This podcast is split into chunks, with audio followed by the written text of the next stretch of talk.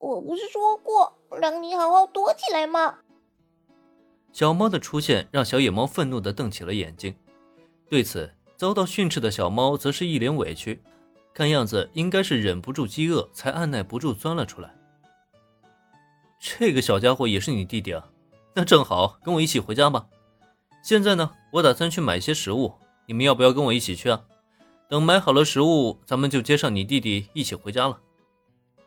这小家伙一喊饿，林恩立即知道他该怎么说了。果不其然，当他说起食物之后，再看对面两只小猫，竟是齐齐的竖起了耳朵。好家伙，一听说吃饭，小野猫眼睛都亮了，连带一旁的小猫也跟着打起了滚来。食食物，你你会给我们吃饭吗？跟我来吧，两个小家伙。眼见这一幕，林恩顿时莞尔一笑。说一千道一万，他觉得自己说什么都没有吃饭顶用。看这两个小家伙的反应，这手里要是有个猫罐头的话，直接就能把他们给勾走了。所以啥也别说了，宠物商店用品走起得了。就这样，林恩走在前面，两只小猫一前一后的跟上。看来吃饭对他们的吸引力还是太大了，竟然让他们彻底抛弃了警惕心。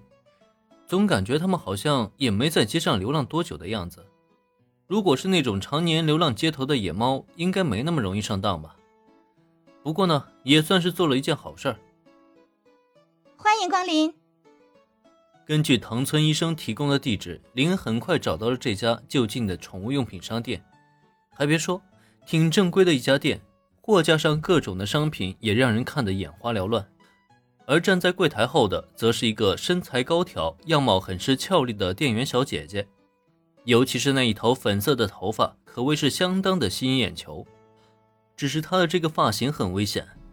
在确认店员小姐姐那垂在肩上的马尾辫以后，林恩不由得多看了她一眼。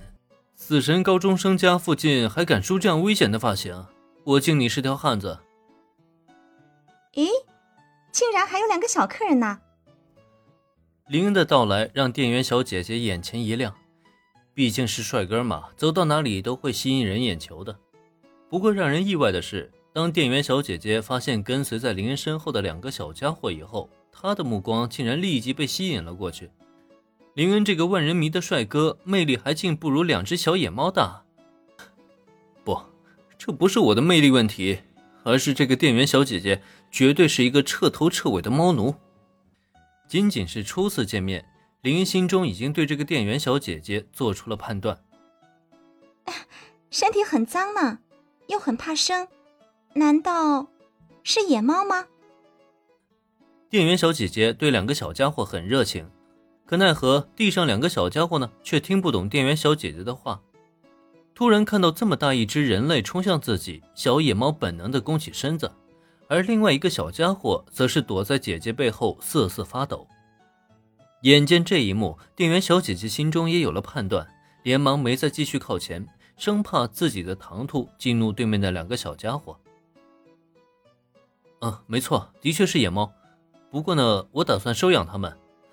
店员小姐，呃，压手小姐是吧？我没有养猫的经验，你能帮我介绍一下？像这个年龄段的猫咪，一般需要购置什么必需品吗？比如猫砂、猫粮，还有猫玩具什么的。趁着店员小姐姐回撤身体，林恩也顺势开口，吸引了对方的注意。看了一眼对方的胸牌，名字叫做压手奈奈。